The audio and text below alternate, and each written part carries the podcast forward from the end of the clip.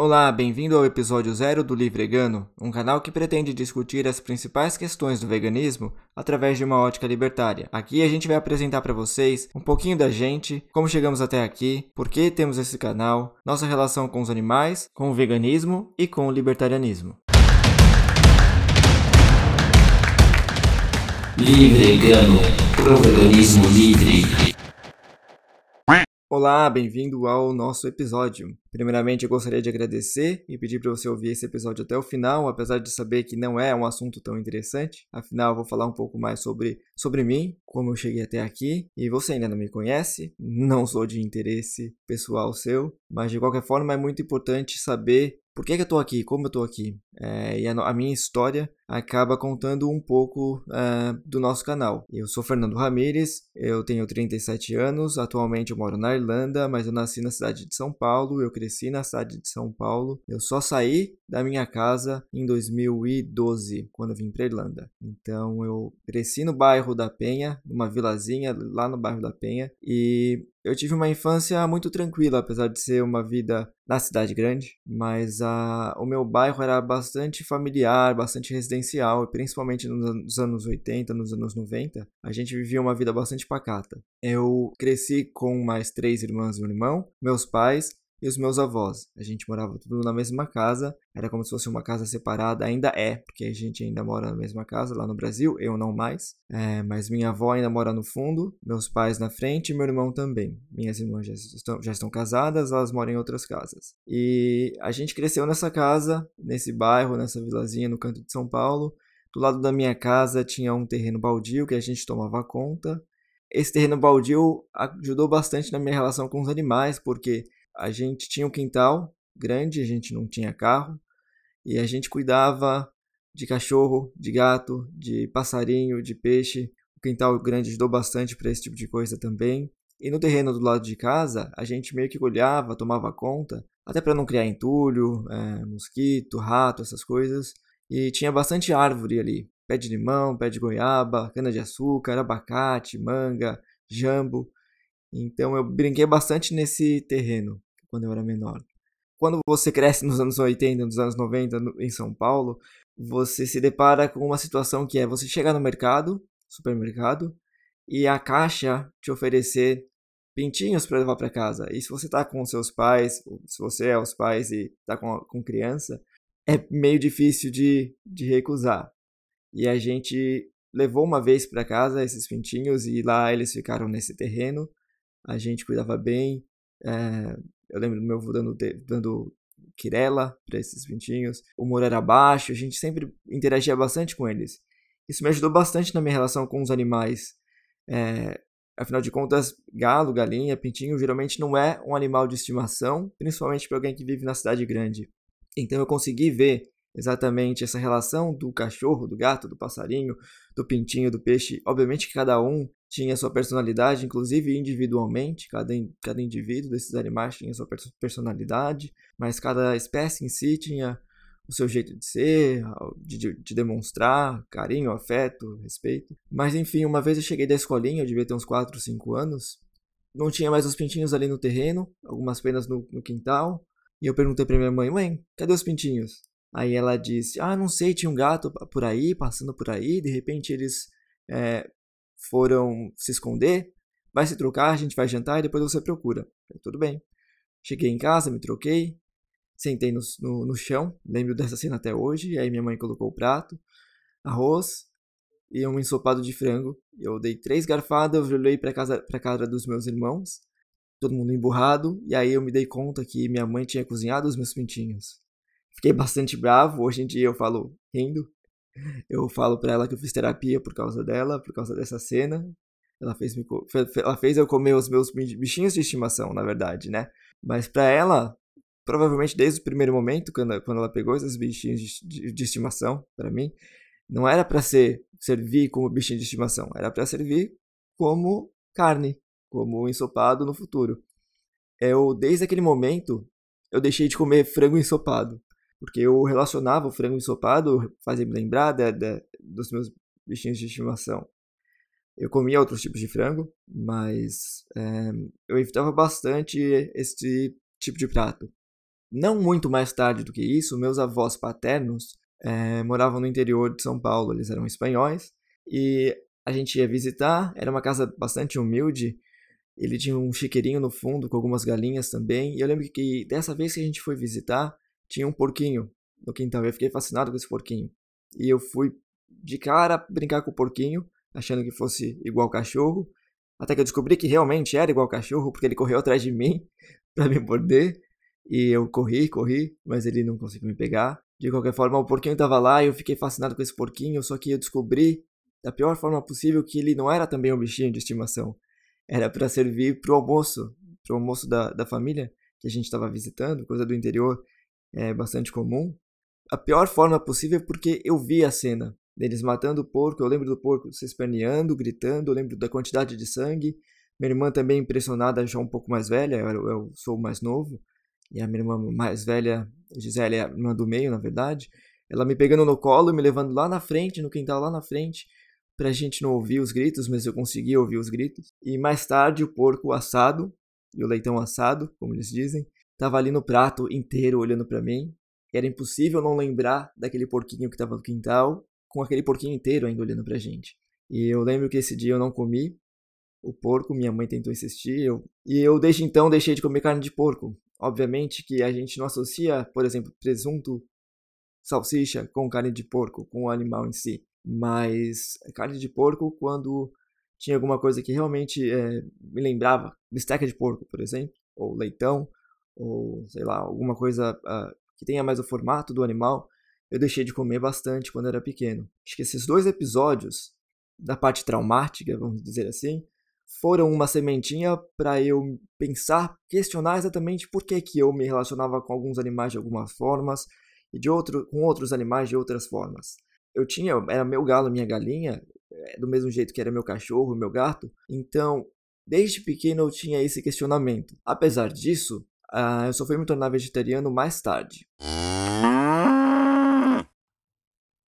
Aí já com os meus 31, 32 anos, voltando de uma viagem do Brasil, onde eu tinha comido bastante churrasco, apesar de churrasco, se eu comesse muita carne eu acabava passando um pouco mal, ficava um pouco enjoado, com aquela sensação de leseira, de que meu corpo estava muito pesado, digestão mais ou menos.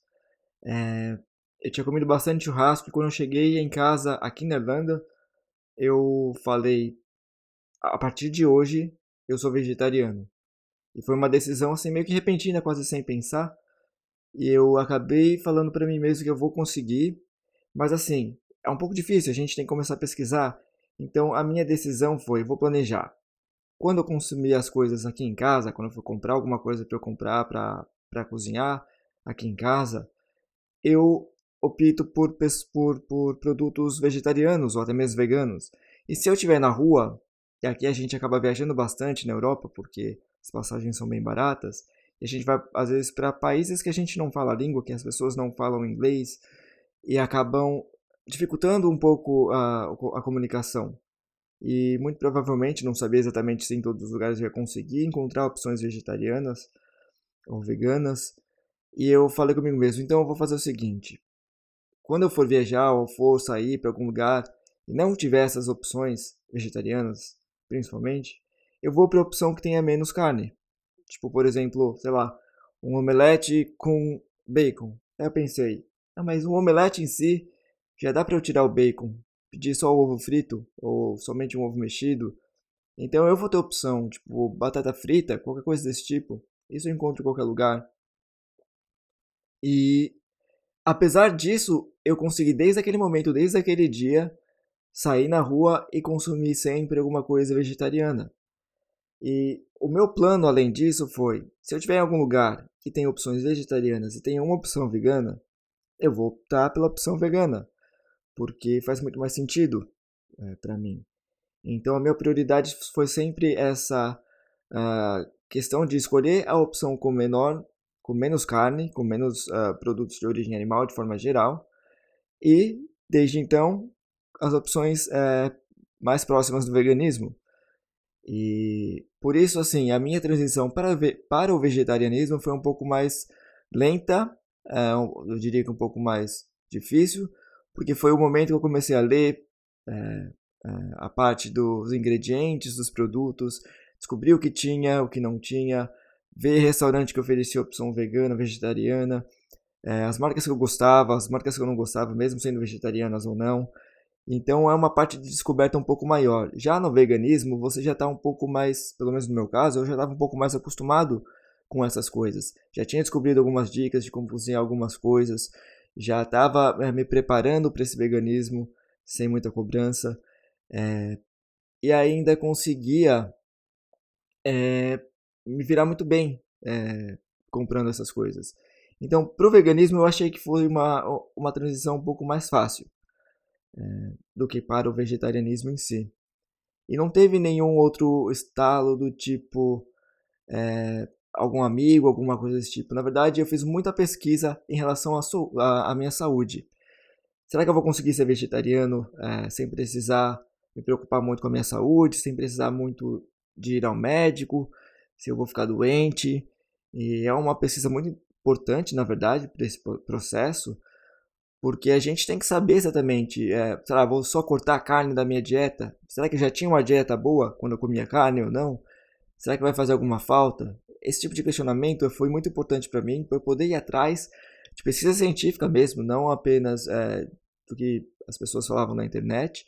Eu sou bastante pragmático e então acabei indo atrás é, das informações da fonte mesmo e, obviamente, descobri que sim, é possível e todos os estudos indicam que, além de ser possível viver uma vida vegetariana estrita, vegana, é, saudável, muitas vezes se feito de forma bem feita, pode ser ainda mais saudável do que uma, uma dieta média de carnes, por exemplo. Uma dieta que você consuma carne também. É, então, isso foi muito importante para minha conscientização e para a consolidação do meu vegetarianismo e, logo depois disso, para o meu veganismo.